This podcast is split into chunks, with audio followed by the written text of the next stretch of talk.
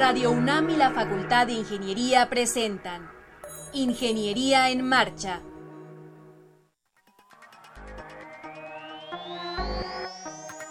Un espacio dedicado a la divulgación del quehacer de la Facultad de Ingeniería. Ingeniería en Marcha. Le informamos sobre las innovaciones tecnológicas y de investigación. Orientamos en temas de autoconstrucción. Presentamos la cultura y las artes. Y compartimos nuestras victorias en el deporte. Ingeniería en Marcha. Un programa pensado para vincularnos con usted. Ingeniería en Marcha.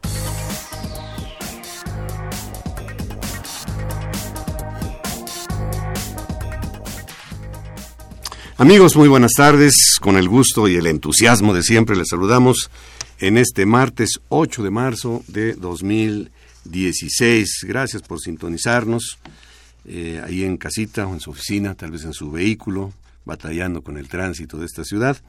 Eh, quiero enviar un saludo muy afectuoso a Alejandra, que el día de hoy nos, no nos acompaña aquí en el estudio, la vamos a extrañar, y también a Rodrigo Sepúlveda, que está desarrollando sus actividades académicas. Tenemos un número a su disposición, el 55 36 89 89, 55 36 89 89. Ahí está el pasante de ingeniería Gabriel González Viviano. Muchas gracias, Gabriel, por ayudarnos a atender el teléfono. Nos gustaría mucho que participara usted con nosotros. Tenemos algunos obsequios el día de hoy. Vamos a hacer unas preguntas muy sencillas y sobre todo también que nos ayude con sus comentarios, con sus sugerencias. Eh, hay una página en el programa, es www.enmarcha.unam.mx. ¿Qué encuentra usted ahí? Entre otras cosas, fotografías de nuestros invitados, el programa grabado, eh, los que van en este año y los del año pasado están todos ahí, y el manual de autoconstrucción y mejoramiento de la vivienda en formato PDF, lo puede usted descargar. El día de hoy nos acompaña el profesor Gunnar Wolf, nos va a presentar un libro muy interesante que se llama Fundamentos de Sistemas Operativos. Más adelante el doctor Abel Herrera Camacho nos hablará de una conferencia internacional que se va a llevar a cabo aquí en la Ciudad de México este año y eh, sobre todo de los avances que se tienen en la síntesis natural de voz. Tendremos nuestra novedad editorial y por supuesto la agenda semanal. Así es que no se vaya y por lo pronto pues vamos a escuchar algunas, vamos a leer algunas efemérides. Para conocer las novedades editoriales que se publican en nuestro país, no te puedes perder la Feria de los Libros. Escúchalo todos los lunes a las 14 horas por el 860 de AM.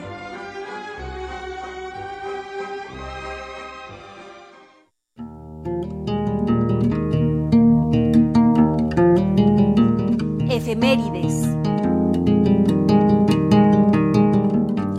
Día como hoy, pero de 1900, las mujeres alemanas dirigen una serie de peticiones al Reichstag para exigir el acceso a la universidad y la posibilidad de presentarse a oposiciones. Más adelante, en 1910, en España, el rey Alfonso XIII autoriza que las mujeres españolas realicen estudios superiores. Y en 1923, en la Universidad Central de Madrid, el físico Albert Einstein es investido como doctor honoris causa. El 8 de marzo de 1974 en París se inaugura el aeropuerto Charles de Gaulle y en 1977, un día como hoy, la ONU proclamó, precisamente el 8 de marzo, como Día Internacional por los Derechos de la Mujer y la Paz Internacional, día que se está celebrando el día de hoy. Felicidades a todas las mujeres que nos estén sintonizando. Bueno, pues entramos en, en materia. Nos eh, acompaña el doctor Gunnar Wolf, coautor del libro Fundamentos de Sistemas Operativos. Doctor, buenas tardes, bienvenido. Buenas tardes. En primer, primer lugar, digo, eso me han dicho que hay que hacerlo muy claro. No puedo ostentarme como doctor, me falta un buen rato para ello. Pero bueno, Profesor Gunnar sí, Wolf. muchísimas O gracias Gunnar simplemente, por el honor ¿no? anticipado, sí. Bueno, Gunnar. Bueno, Fundamentos de Sistemas Operativos es un libro eh, en coautoría. ¿Quiénes son los eh, demás coautores? Claro, pues bueno, es uno de los, de los temas de los que quería hablar aquí un poco más adelante acerca de cómo es que, que- que escribimos este libro. Eh, este libro lo, lo- digamos, lo coordiné yo, estoy como autor eh, primero, pero participan también dos eh, colegas argentinos de la Universidad Nacional de Rosario, Esteban Ruiz y Federico Verguero, y Erwin Mesa de la Universidad del Cauca en Colombia. Popayán. Eh, sí, Popayán. Popayán, sí, tuve la fortuna de ir varias veces por allá. Precioso lugar, un precioso lugar. Sí, este, sí, se asemeja mucho a, cafetalero. a Tasco, más o menos, para Ajá. que la gente que nos escucha lo ubique. Un clima frío. Y, y es un, una ciudad característica por ser cultural ampliamente. Está el Instituto de Vías y está la Universidad del Cauca ahí en Popayán. Pues saludos a- si nos están sintonizando, porque nos pueden sintonizar por, por internet. Fundamentos de sistemas operativos. ¿Cuál es el, el objetivo, la temática de este libro? Así es. Bueno, eh, este libro lo escribí porque la materia que yo imparto en la facultad es precisamente sistemas operativos para la carrera de ingeniería en computación. Eh, y pues bueno, hay muchos textos muy clásicos, o sea, cualquier persona que le digo, ah, un libro de sistemas operativos, ¿y por qué no usaste el de Tannenbaum? No todos se refieren al de, al de Stallings, al de...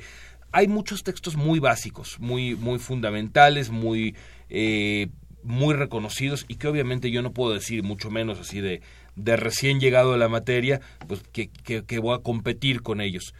Eh, pero busqué hacer un material primero que esté bien orientado a un nivel licenciatura, ¿no? que no sea tan extenso, que no sea eh, tan detallado, que se centre, pues bueno, al, contenido de- de lo que se ve en un semestre de, de la facultad. Y en realidad sí, yo puedo decirles que pues este libro, que son ¿qué? Eh, 370 páginas. Eso es lo que estaba viendo, si el sí, auditorio oyó algún, algún Hay ruido así ho- hojas- raro. hojas pasadas. 365, tres- Sí, justo eh, los días de la... Yo creo que escribió un día por una página por día. No, Son lo- 366 en realidad, es, es año es bisiesto, año además, bisiesto, sí. Eh, lo, lo que busqué es que fuera material que pudiéramos ver completo en un semestre sin ser demasiado ambiciosos. Para la asignatura de para la asignatura de sistemas operativos. sistemas operativos. Y además que esté nativamente escrito en español, porque realmente con los otros libros, o sea, pues yo eh, me he terminado refiriendo a, a ellos siempre en inglés, porque las traducciones duele leerlas, es muy difícil hacer una buena traducción técnica. Y si bien hay algunas en el mercado, tristemente no les puedo decir que para esta materia sea la norma. Entonces, esa es la característica de este libro. Está enfocado a una asignatura de la carrera de Ingeniería en Computación Así es. y se llama Fundamentos de Sistemas Operativos. Eh, ¿Cuál es el, el contenido de este, de este libro? Bueno, eh, pues primero que nada eh, se, come- se comienza con una presentación, una introducción, ¿no? A fin de cuentas, ¿cuál es el punto de partida? ¿Qué es un sistema operativo? Un sistema operativo, pues es el programa más inútil de todos. ¿Sí? A pesar de que todos interactuamos de algún modo con un sistema operativo, pero es un programa absolutamente inútil, porque yo no prendo la computadora para usar un sistema operativo. Prendo la computadora para que a través del sistema operativo yo pueda hacer otras cosas. ¿Windows es un sistema operativo? Windows es muy inútil, pero también, lo- eh, también Linux es muy inútil, porque a fin de cuentas, sí, son sistemas operativos que me permiten hacer muchas cosas, que son muy importantes, que son, pues bueno, objeto de mucho estudio y se desarrolla sobre ellos, son fundamentales para nuestro trabajo. Pero aquí, pues parto de Es el enlace entre el usuario, digamos, y el, y el programa que quiero utilizar. Exacto, y no solo eso, es el enlace entre los programas y la computadora misma. O sea, el sistema operativo es una serie de, eh, de abstracciones, de interfaces.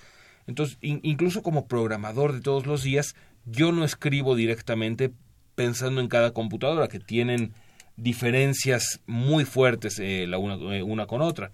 Yo escribo para el sistema operativo que va a traducir todo lo que yo haga a la computadora.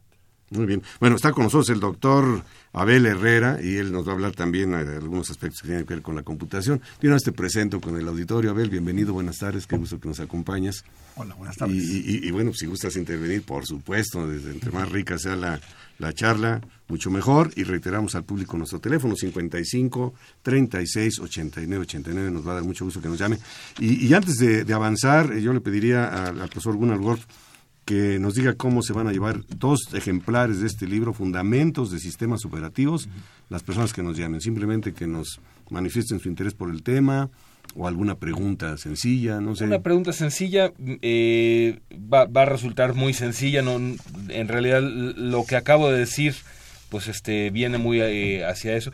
Eh, quisiera que nos dijeran por qué es, eh, por qué es un programa inútil un sistema operativo, porque es un programa no, no inútil, sino que poco importante. ¿Por qué un sistema operativo es poco importante? ¿Te parece bien así? Dejemos la, Sí, la pregunta.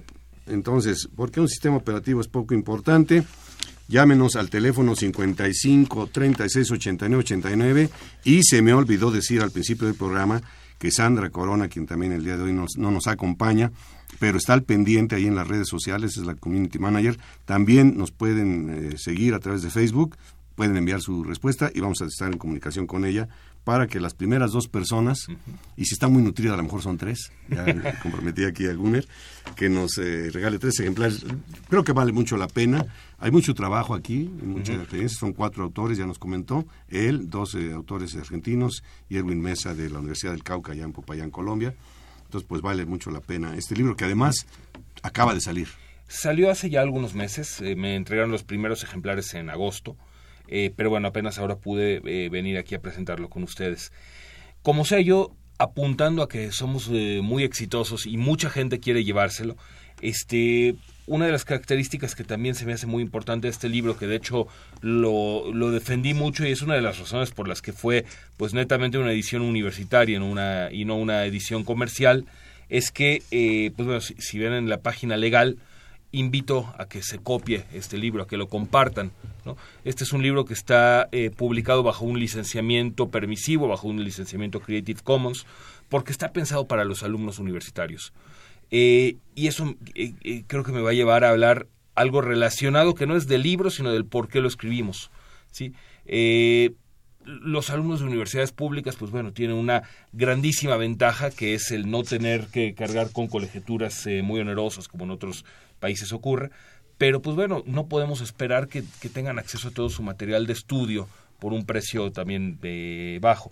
Pues lo que buscamos aquí es, eh, bueno, a mí me paga la universidad un salario. Yo ya recibí mi pago por reescribir este libro, perfecto, pues entonces ahora que circule. Si los alumnos lo quieren comprar impreso, porque creo que tiene valor tener un ejemplar impreso, el cual hacer anotaciones, del cual referirse a tal y cual página, perfecto, pero si no, eh, entrar a la página sistop.org y ahí está exactamente este mismo contenido, es más, un poquito actualizado, un poquito con detalles corregidos.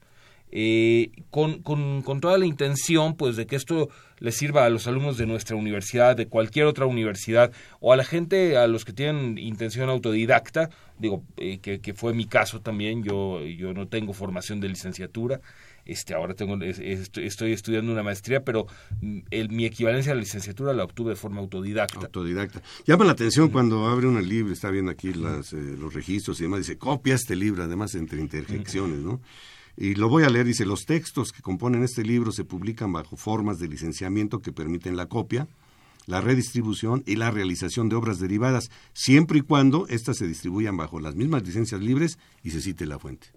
Yo nunca había visto esto hasta el día de hoy en un libro, copia este libro, siempre bueno, derechos reservados, prohibida su reproducción parcial o total, bla, bla, Estamos impulsando esta forma de licenciamiento. compartir no es un delito, dice aquí, compartir no es un delito. La página, nuevamente, donde pueden acceder, para la versión electrónica de este libro está disponible en SIST, de sistemas OP, de operativo, sistop.org. ¿verdad?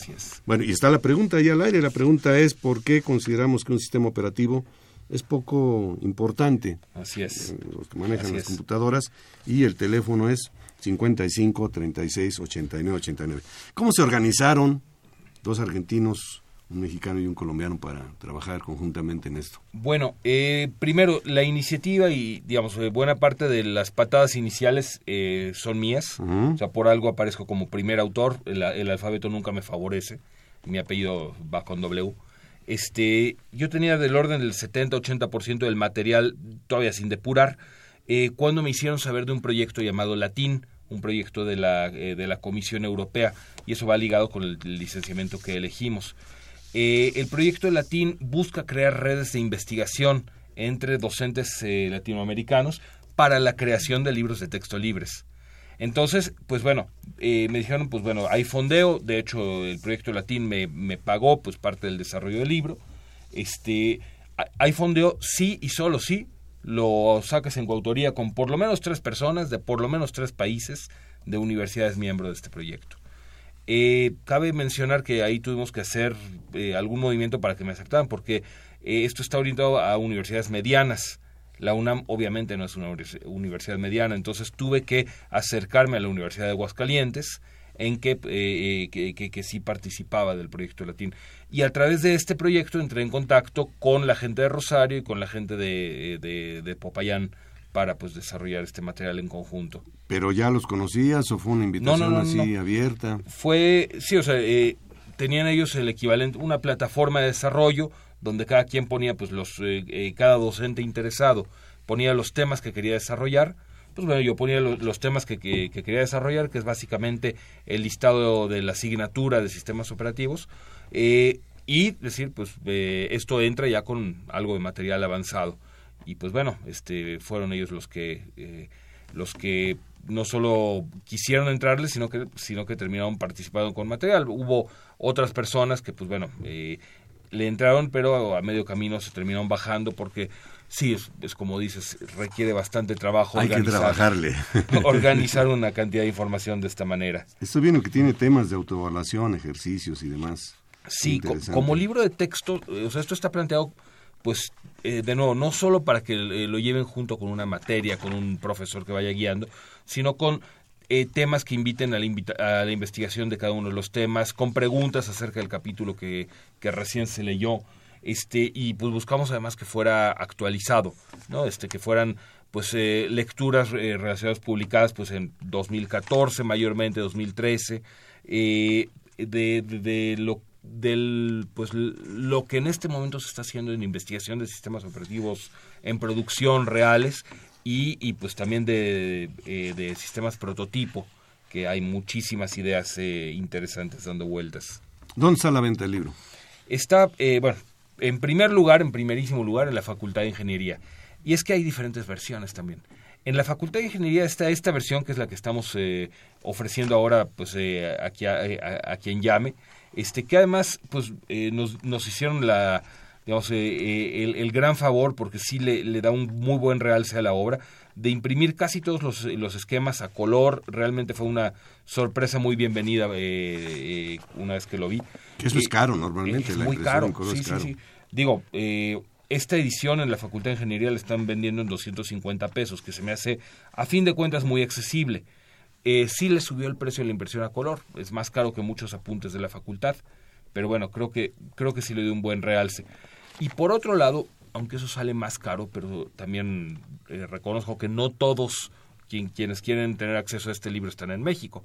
Entonces lo subimos también a plataformas como eh, una plataforma de autoedición que se llama Lulu, que lo distribuye a través de Amazon, lo distribuye a través de Barnes Noble, este, pero bueno, eso creo que está por ahí de los 20 dólares. Esa, eh, pueden encontrar las ligas a esto desde la página sistop.org. Ahí están las ligas para, eh, para la, compra si les interesa. Ventanilla de apuntes de la Facultad de Ingeniería. Eh, pero ahí es otra versión. Es esta. Es esta la que tenemos en la, mano. La, que, la que está, digamos, a venta en Amazon en, y en similares, pues es eh, una eh, edición tal vez un poco mejor papel, nuevamente le sube el costo, pero está completamente impreso en, blanco, y negro. Este que hice lo posible porque los grises fueran distinguibles, pero tengo que reconocer que es algo que no fue tan cuidado porque aquí lo tuvimos a, color. Así es que la que estamos regalando es la que viene en color. Llámenos al 55 36 89 89. La pregunta es muy sencilla. ¿Por qué por qué consideramos o por qué consideran pues este los que se dedican a estas cuestiones de las computadoras que un sistema operativo es poco importante en lo que eh, representa pues ya el manejo de una aplicación específica. Esa, es la, esa es la idea. El teléfono nuevamente 55 36 89 89 o a través de Face los alumnos que nos estén sintonizando sobre todo del área de, de ingeniería en computación, no sé si a nivel bachillerato para irse metiendo. Pues para este, la gente interesada, eh, o sea, este texto puede ser seguido por alguien que tenga fundamentos de programación y que le interese el tema de, cómo está estructurado un sistema operativo. O sea, aquí no estamos abordando, eh, mucha gente que me conoce, incluso de los que eh, les dije que escuchen este este programa así en, persona, ¿no? Pues hola mamá, aquí estoy en la radio, ¿sí? Este, pues, em, digamos, muchos tienen ya algo, eh, algo, de estudios profesionales, pero pues muchos hemos ido aprendiendo sobre la marcha por interés y esto está, eh, este libro está orientado a a, despertar el interés y a, que lo vayamos eh, viendo en conjunto.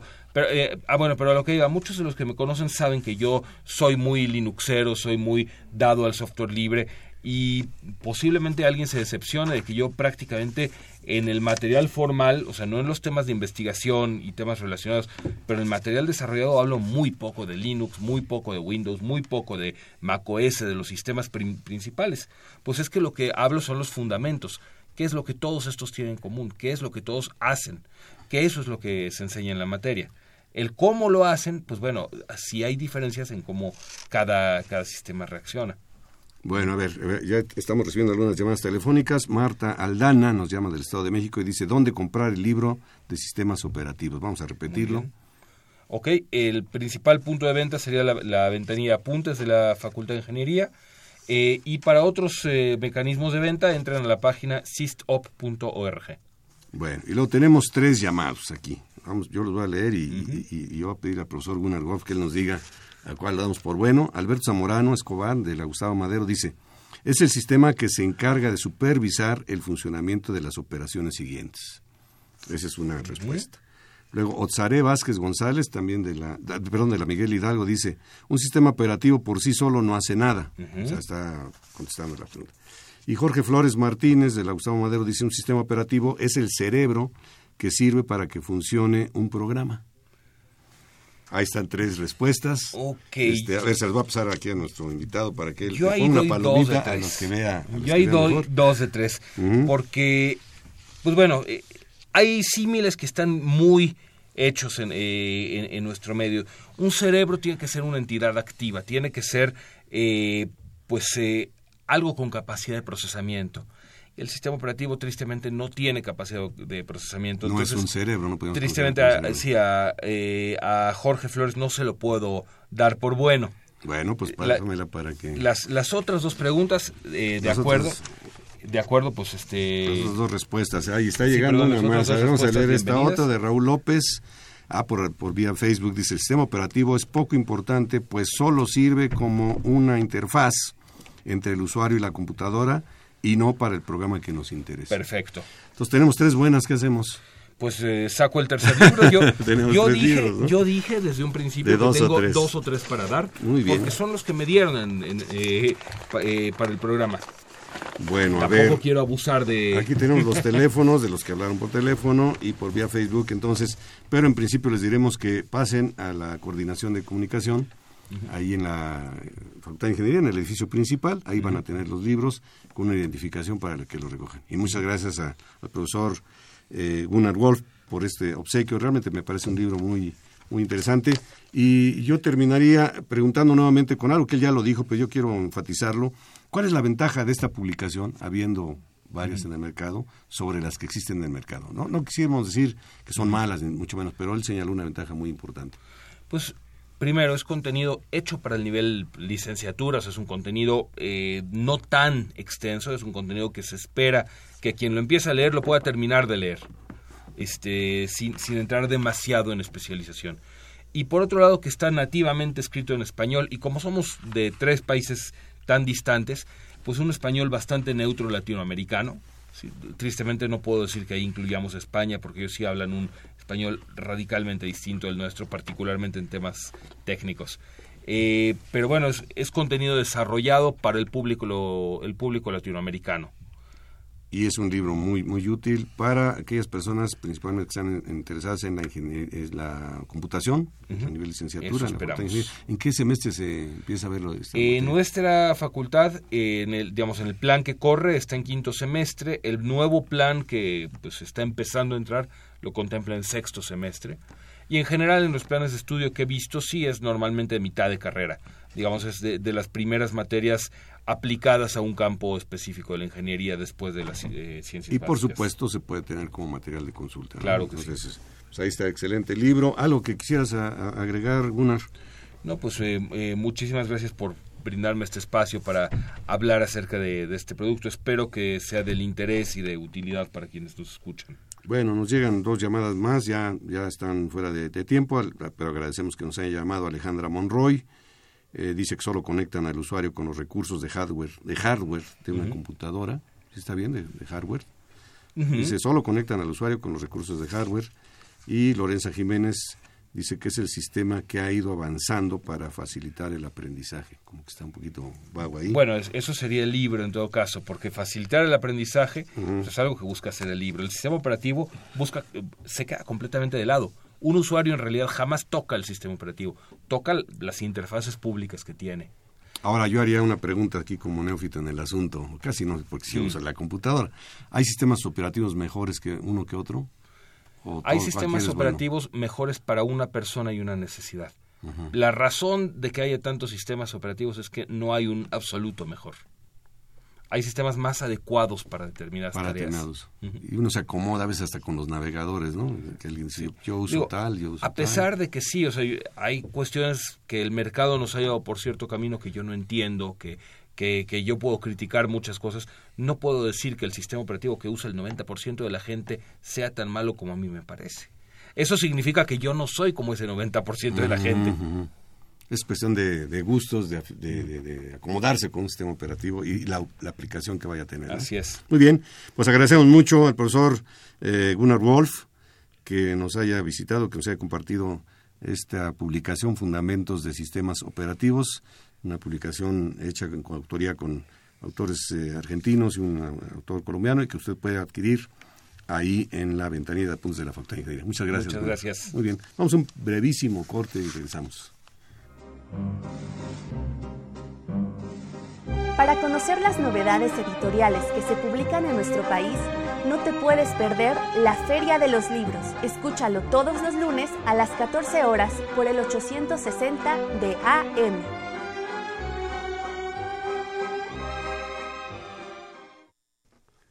Bien, ya estamos de regreso. Le recordamos nuestro número telefónico 55 36 89 89 o si gusta seguirnos por Facebook, ahí le atenderá Sandra Corona.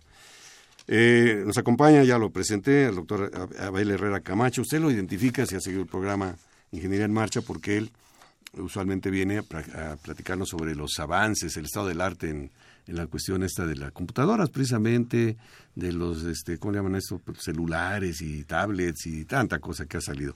Pero el día de hoy viene a platicarnos primero de una conferencia internacional que va a celebrarse aquí en la Ciudad de México, particularmente en la ciudad universitaria, y de un tema sumamente interesante que es la síntesis natural de voz. Háblanos, doctor, primero sobre la conferencia internacional.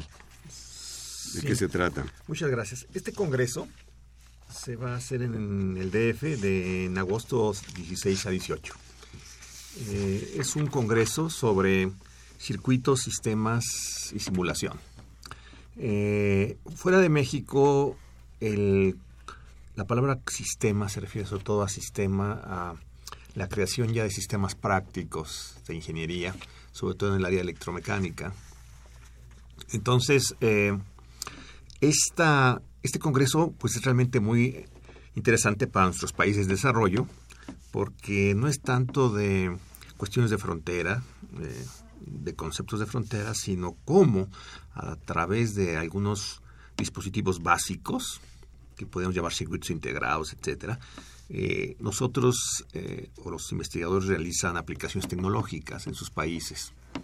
Entonces, eh, pues es muy importante para nuestros países, que, a veces no tenemos las, a veces las eh, herramientas básicas, pero sí podemos desarrollar sistemas, es lo que se entiende, y por eso es que nos interesó traerlo a México, y en particular eh, hicimos énfasis en que se hiciera en Ciudad Universitaria, en la Facultad de Ingeniería, va a ser de agosto 16 a agosto 18 de este año, eh, para que los alumnos y profesores, no solamente de la de la Facultad de Ingeniería, no solamente de la UNAM, sino del pues del país asistieran a un congreso internacional, pues que siendo en nuestro país es de menor costo que viajar hacia el extranjero. Entonces, es el momento de que nuestros compañeros profesores de, del país, pues manden sus propuestas, sus propuestas a eh, para que sean este, analizadas por expertos. ¿A quiénes está dirigido? Eh, este, la invitación es al público en general, pero quiero decir, qué área específica de alumnos, de qué carrera, profesores de qué área debieran estar interesados en este y asistir, por supuesto, a esta, este Congreso Internacional 16-18 de agosto. Sí, como no. Sería todo el área mecánica, entendiendo mecánica también como la propia mecánica, como mecatrónica, y la parte eléctrica, entendiendo eléctrica como sistemas de potencia, sistemas de control, telecomunicaciones, eh, electrónica, eh, y bueno, y otras más, ¿no? Que, que van por ahí, automatización, automatización, etcétera, esas áreas. Entonces, eh, la idea, pues, es obviamente que sean profesores que se dedican a hacer desarrollo tecnológico, quienes, a, quienes vayan a exponer sus logros. Y también, pues, la idea es que vayan muchachos a escuchar qué se está haciendo en México y en otras partes del mundo eh, sobre desarrollos tecnológicos en estas áreas. Y, por supuesto, algunos muchachos podrían participar con sus, con sus ponencias, ¿no? También. Eh, hay una serie de, de fechas importantes que algunas ya están muy próximas, por ejemplo, la deadline que le llaman para mandar los, los artículos es abril 15, estoy viendo aquí, abril 25, perdón. Abril 25, sí, es por eso queríamos venir a tu programa. Gracias por, por, aceptarnos y dar a conocer, bueno, a, a, la comunidad mexicana que, que, hay este congreso, que, bueno, eh, esté en el DF, que, bueno, son, bien, son bienvenidos. Tenemos por ahora dos, eh, dos eh, pláticas que en inglés se llaman keynote speakers, pero en español sería como pláticas plenarias de gente importante. El doctor Sánchez Inencio, que viene de, de TAMU, de la Universidad de Texas A&M, que es un especialista en 30 años en BLSI, o sea, en realizar circuitos integrados, en diseñarlos y aplicarlos, hacer circuitos especiales para hacer controladores, microcontroladores, microprocesadores, filtros, etcétera. Y también un doctor de la facultad, que es el doctor eh, Friedman, que él va a hablar sobre un nuevo tipo de control que él ha estado impulsando desde hace unos 15 años, que es control deslizante. Ah, los modos deslizantes. Ya vino aquí a estos micrófonos. Leonid Friedman, entonces... Un tema muy complejo. ¿eh? ¿Eso cuándo va a ser?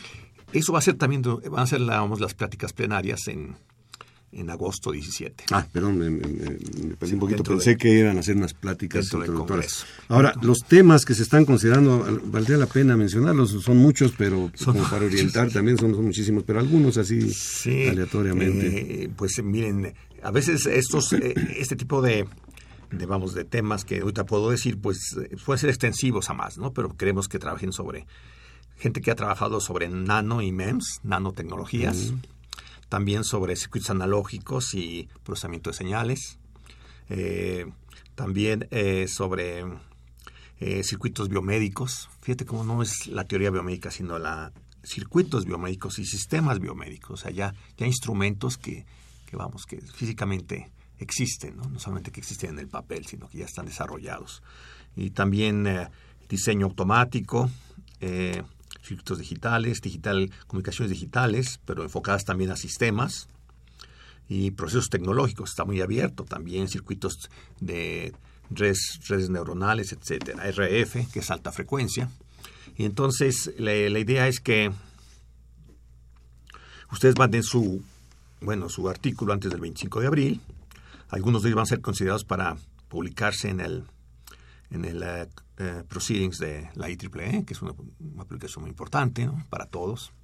Entonces, eh, eh, pues están cordialmente invitados. También pudimos que estos señores nos dieran un, poco de, de mejores o de más baratas registros. O sea, precios, para, estudiantes, para, estudiantes. sí. ¿Dónde pueden encontrar información?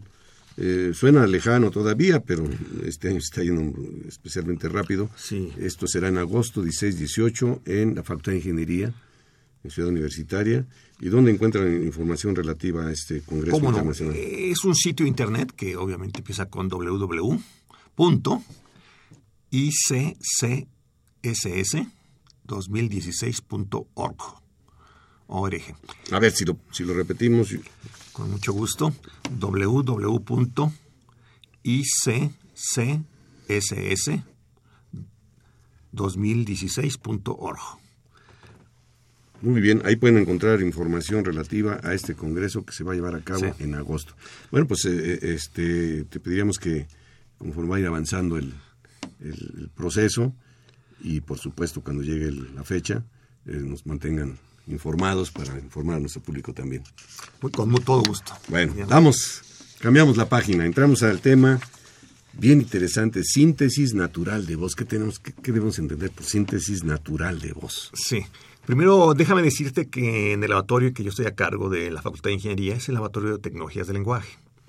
Y la idea de este laboratorio es eh, eh, bueno, eh, diseñar tecnologías para la interacción hombre-máquina a través del lenguaje. Porque el lenguaje natural, bueno, es el que, pues obviamente es lo que más los hombres, nosotros, el género humano, utiliza para comunicarse. Entonces, es algo curioso, ¿no? Pero que de las máquinas que existían en los primeros programas, la tendencia ha sido hacerlos más sencillos para las personas. No que las personas aprendan programas complejos, sino... Lo que se llama hacerlos amigables. Amigables, sí. Entonces ha sido la tendencia en la computación. Pues bueno, ahora la tendencia es que ya ni siquiera escribas, ya nada más le hables a la máquina y la máquina entienda traduzca eso a un programa y a un, modelo, a un sistema operativo, etcétera, etcétera.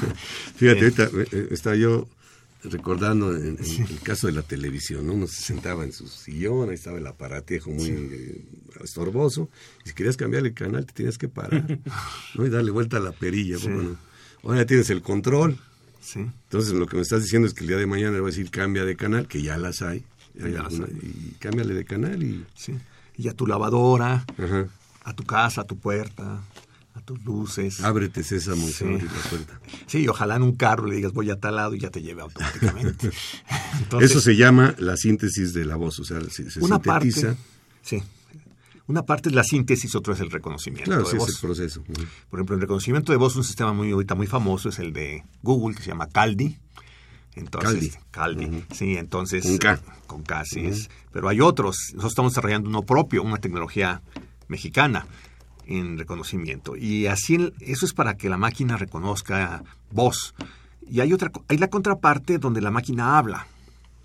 Y la idea de voz natural es que lleguemos a un extremo en que tú ya no puedas discernir que está hablando una máquina, que te confundas si es una máquina o una persona. Por ahí hubo una película, no creo que se llamaba, creo que se llamó She, ¿verdad? efectivamente. De la máquina, así con una voz muy sensual, le habla, y se, enamora el tipo de la computadora. Y la idea es vender aplicaciones, en eso estamos domóticas para tu casa, para tu cuarto, estamos desarrollándolas en este laboratorio junto con Mecatrónica, la estamos desarrollando, es que llegues a tu habitación y también una, una voz muy cálida que tú escojas, o parecida a la de alguna persona que sea agradable, pues te reciba y, tú digas, cierren cortinas, apaga la luz, un cuarto, ¿no? Así medio. Prende la radio, mi sistema de, audio, de audio, préndelo en la estación 860 de, de, AM. Entonces, la idea es efectivamente con voz te reconozca y también hable y te diga, está bien, así te gusta. Y, y tú digas, de acuerdo. Y, Traes algunos ejemplos de esto, ¿verdad? Sí, les quería presentar unos ejemplos de tres voces naturales y su sintetización correspondiente. A ver, este... Y, aquí la idea es que el que habló es, eres tú, me hiciste el favor de grabar. Fue todo me acuerdo un día, que un día nos fuimos un día a grabar. Todo un día a grabar, este, eh, y entonces podemos poner una, son tres, o sea, son tres parejas, podemos poner primero la natural y su correspondiente sintetización, y así las subsecuentes si te parece. Pero a ver, escuchamos una primero y nos comentas algo y luego escuchamos lo demás. A ver, no sé si lo podemos ya escuchar y que lo oigamos también nosotros aquí en la cabina. He debido envejecer. La voz natural, o sea, una persona grabada. No sé si la repetimos. A ver si la podemos repetir. He debido envejecer. He debido envejecer, dice, ¿verdad? Eres tú y es tu voz, grabada nada más. Ahora vamos a ver tu voz sintetizada. He debido envejecer. He debido envejecer. Esa es la primera. Esa ya no, ya no es mi voz. Ya no es tu voz. Eh, dicen, oye, pues nada más grabaste partes. No, no, no. Lo que hacemos es, grabar fonemas. Grabar en diferentes, con diferentes condiciones, donde está en oración, con ciertas características lingüísticas y después reproducimos la que más se asemeje a, la que nos parece correcta. Es decir, si dices E de, debido, pues bueno, la E va después de una D, que, o va después de una B, y esas, y esas consonantes tienen ciertas características lingüísticas. Que son este, fricativas, etcétera, y entonces se acomoda que la vocal que nosotros buscamos en un árbol, de lo que tú grabaste, se aproxime a eso y entonces se escuche mejor. Y además si es sílaba fuerte o no es sílaba fuerte, si empieza una palabra o termina una palabra, etcétera, etcétera. Muchas condiciones. Con árboles estocásticos lo hacemos y este es el resultado. Si quieres, vamos a la segunda. Ahora, esa, antes de ir a la segunda, esta voz eh, ya sintetizada, Sí. ¿tiene qué particularidades? Tiene que, como es, como es a través de formantes y subformantes, yo puedo sintetizar cualquier cosa que yo quiera, cualquier texto. Es muy importante. Yo no quiero leer porque estoy cansado de mis ojos, algo que los jóvenes no, como Winter, no, no sufren, pero yo sí estoy cansado de leer. Entonces, el- puedo poner el texto y que me lo, que me lo diga la, mi máquina, ¿no? mi teléfono, mi, mi computadora. Un lector, Un lector. óptico y lo está traduciendo No, a óptico voz. no. ¿No? ¿No? Está el texto ahí puesto, ¿no? Ajá. Y ellos ven ahí la palabra y nosotros la, la manejamos para que se escuche como ahora lo escuchamos. ¿no? A ver, vamos a oír un segundo ejemplo. Es un rebaño de ovejas.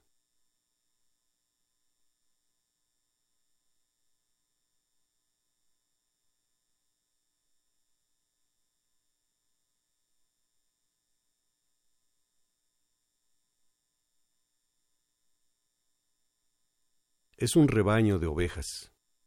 Esa es la voz natural. Esa es la voz natural. Ahora vamos a oír la voz Sintetizada. sintetizada.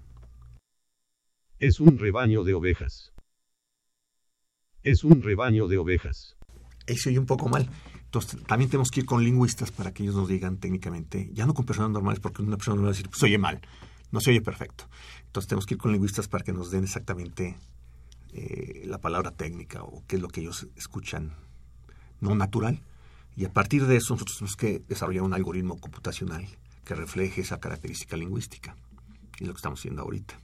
Afortunadamente en la UNAM pues tenemos el Instituto de Investigaciones Filológicas, también tenemos el Instituto de Ingeniería, el Grupo GIL, que se dedica a, a la parte lingüística. Entonces ellos nos pueden, estamos colaborando para, para mejorar esta voz que todavía no está perfecta. Así que vamos Eh, ¿Esos tres ejemplos tienen alguna, los seleccionaste por alguna razón específica? Este, No fue al azar porque eh, nada más fueron tres selecciones al azar. Tres selecciones. A ver, vamos a oír el tercer ejemplo. El ocio y el frío son una misma cosa. El ocio y el frío son una misma cosa. Sí, sí, sí es, es una es la voz natural. Entonces, si quieren, vamos a escucharla nuevamente. El ocio y el frío son una misma cosa. El ocio y el frío son una misma cosa. Bueno, aquí no la escuchamos nuevamente, ya nos pusieron la voz sintetizada. ¿Y si le veis problemitas? ¿Si le viste problemitas o no? Pues. ¿Lo escuchaste más si bien? lo escucha uno así con mucha atención, hay alguna cosita Sí. ahí, pero mínima. O sea, se entiende, ¿no? Se entiende bastante bien. Sí. Una característica es la inteligibilidad. Está muy bien. Otra cosa es la naturalidad. Entonces, son dos características distintas. Eh, y lo que nosotros estamos ahorita en- es en, ya tenemos inteligibilidad muy buena, necesitamos ahora naturalidad. ¿Qué se busca en, en esas frases? Porque yo me acuerdo que eran, fueron más de 200, yo creo, ¿no? Sí, ¿de qué se buscó? Pues una, un equilibrio lingüístico. O sea, que si tuvieras una A, pues todas no fueran en la misma, digamos, en la sílaba fuerte, también estuvieran en la sílaba débil, que fueran acompañadas con consonantes fricativas o consonantes eh, plosivas o consonantes laterales, etcétera, etcétera. Y entonces hubiera una diversidad también de las otras vocales. También que estuvieran presentes todas, más de una vez, porque de eso vamos a sacar el árbol, va a, sa- va a tomar decisiones.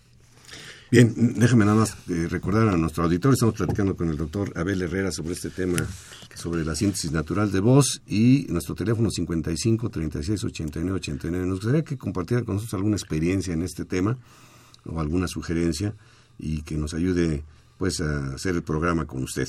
Yo me recuerdo que hace muchos años, doctor, Sí. eh, algún automóvil, hablaba el automóvil, ¿no? Sí. Olvidó usted cerrar la puerta, por ejemplo. Sí. O le sugiero cargar gasolina, porque... Sí.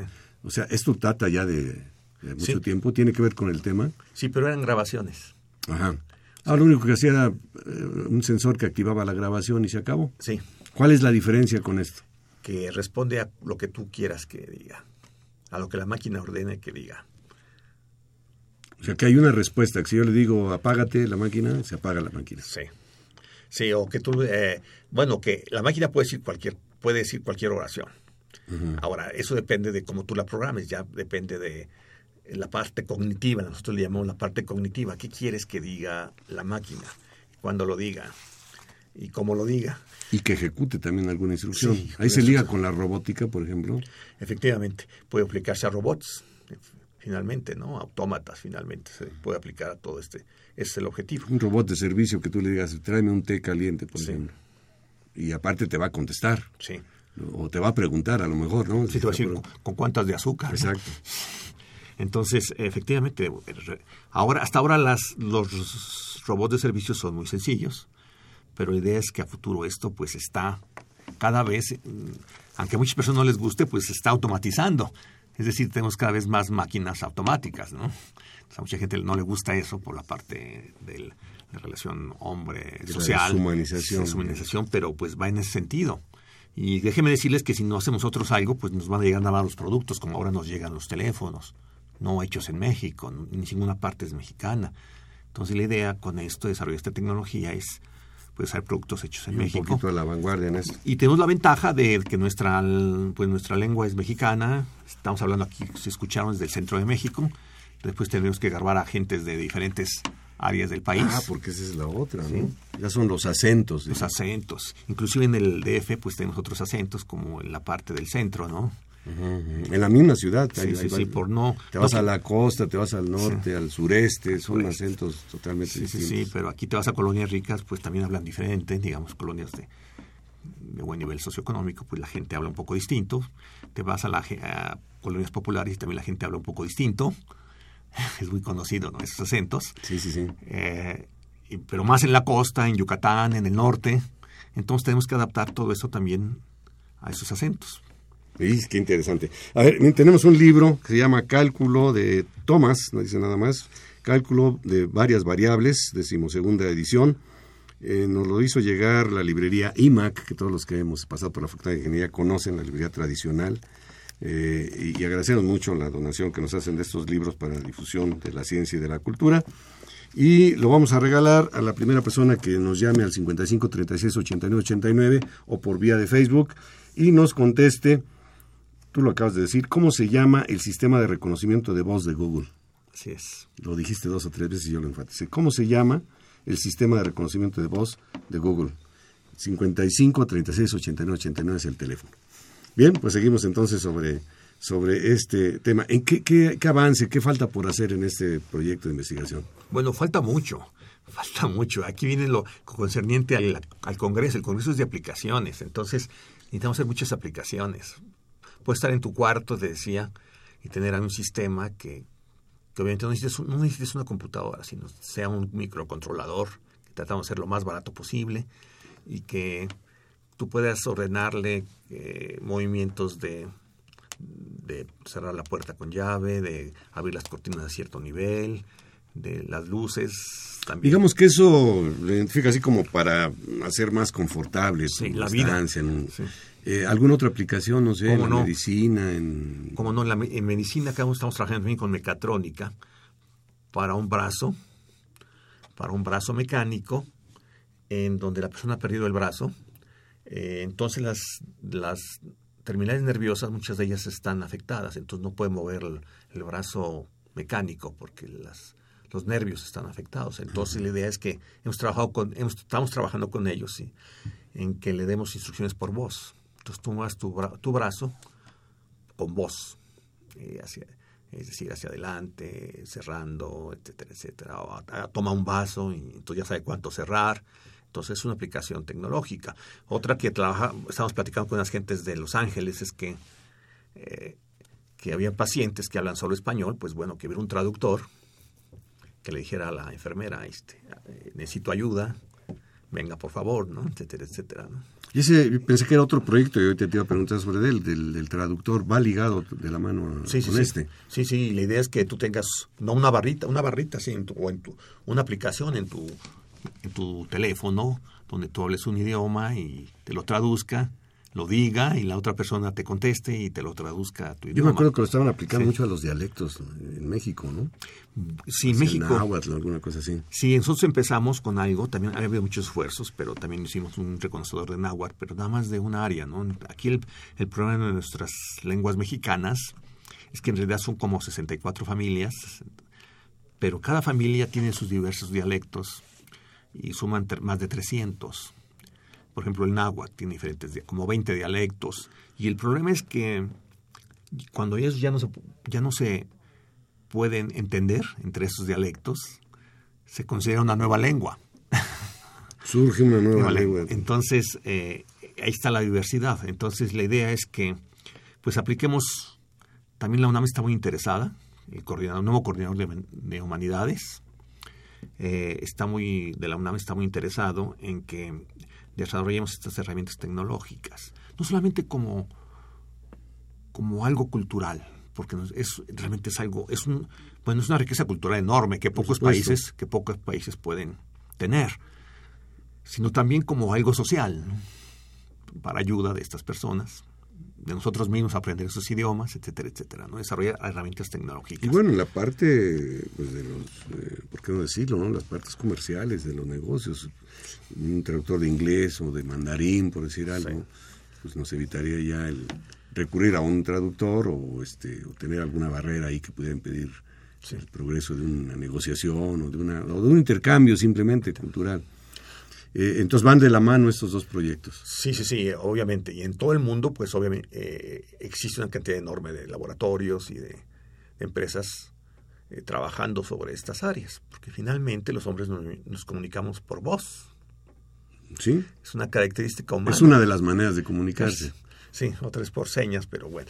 O escrito también. escrito, pero y realmente todavía eh, las investigaciones que dicen que a través del cerebro imitamos este Ondas. ondas y, y ya no es que necesitamos hablar, sino que de ahí se controle un avión, se controle, etcétera, etcétera, lo que sea. Un, eh, ¿Hay avances en ese sentido? todavía están verdes, ¿no? Realmente el cerebro es muy complicado, eh, es una máquina muy fina, ¿no? No puede estar poniéndole ahí cosas este, en el cerebro. Artefactos. electrodos muy, este, que pueden lastimarlo, etcétera, ¿no? Entonces realmente es algo que, que va. Pero el que sí va avanzado es este, está la avanzado. síntesis natural de porque voz. no es invasivo.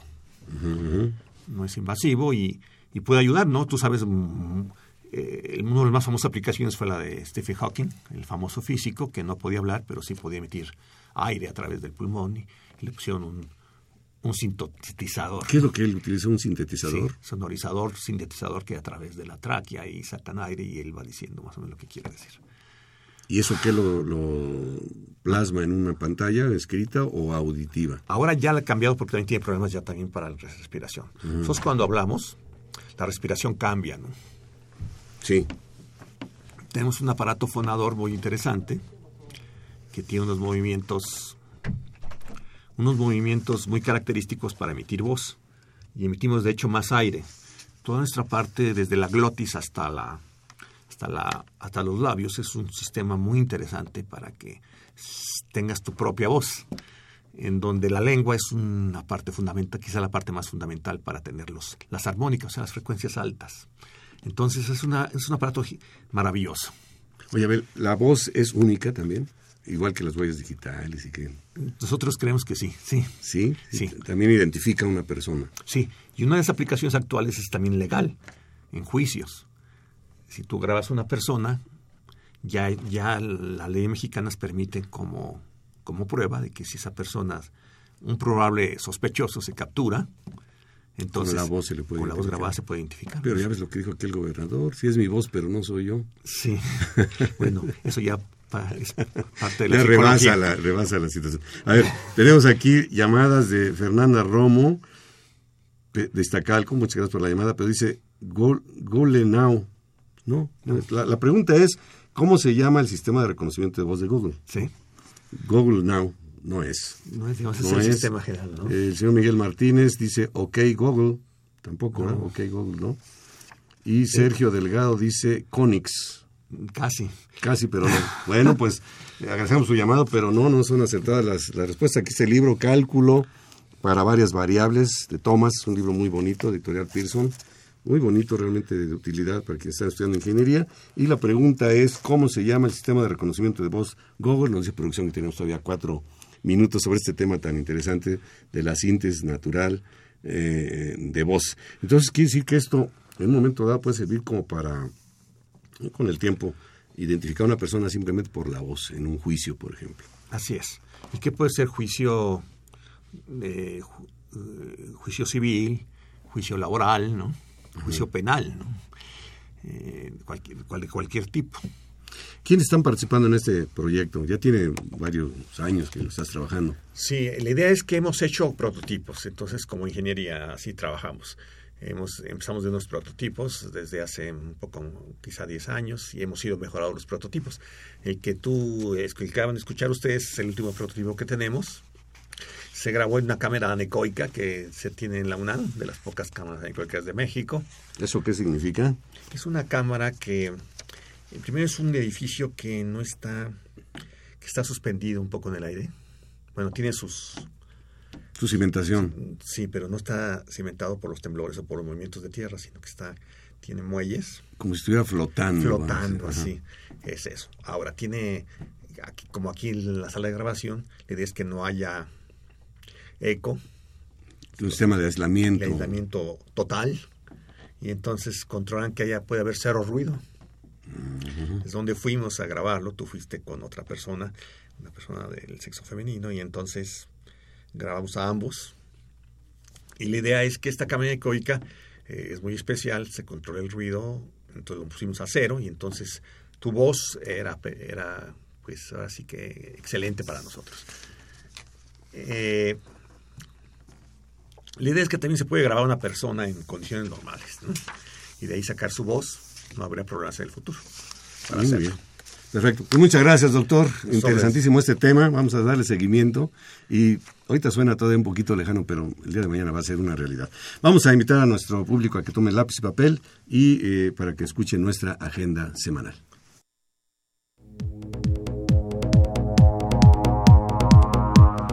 Agenda semanal. Eh, los invitamos al décimo tercer ciclo de conferencias La sustentabilidad de las ingenierías civil y geomática que se está llevando a cabo eh, esta semana hasta el 11 de marzo de 11 a 16 horas en el auditorio Javier Barro Sierra ubicado en el edificio principal de la Facultad de Ingeniería. Go Green en in the City, Go Green in the City convoca al concurso Solución Innovadora para la Gestión Energética. Si desean participar, consulte las bases en gogreeninthecity.com. Lo repito, gogreeninthecity.com. Creadores Universitarios es un programa cultural dedicado a la innovación y conocimiento en la UNAM. Se transmite de lunes a viernes a las 19 horas en Foro TV, Canal 4. Por otra parte, la División de Educación Continua y a Distancia está organizando el curso, más bien ya lo organizó el curso en línea y es gratuito, cómo autoconstruir tu vivienda. Si desean mayor información, consulten la página minería.unam.mx. Este curso ya está, es una realidad, ahí está para su disposición. Eh, se está exhibiendo la exposición pictórica Reflexiones Cósmicas de la artista plástica Carolina Cruz Morales. Esto será hasta el 15 de marzo en la galería de la biblioteca Enrique Rivero Borrell. Finalmente, los esperamos en la presentación de Cuentos para el Encuentro, en la que contaremos con la presencia de narradores nacionales e internacionales. La cita es este viernes 11 de marzo a las 13 horas en el Jardín de las Vías, en el edificio principal. Muy bien, tenemos una, un seminario, un seminario que nos está enviando Sandra, un seminario en Módulo UNAM, Jaime Alfonso Reyes, José Francisco Neri, Diego Go, Luis García, de la SAIC, Sociedad de Alumnos de Ingeniería en Computación UNAM. Eh, bueno, pues les hacen una atenta invitación. Nos vamos, nos vamos, le agradezco el favor de su atención. Quiero agradecer también, por supuesto, la participación de Pedro Mateos en la producción del programa y del señor Gerardo Zurrosa en los controles técnicos. Le esperamos el próximo martes. No se olvide, 12 horas, 8.60 de Ingeniería en Marcha. Hasta entonces. UNAM y la Facultad de Ingeniería presentaron Ingeniería en Marcha.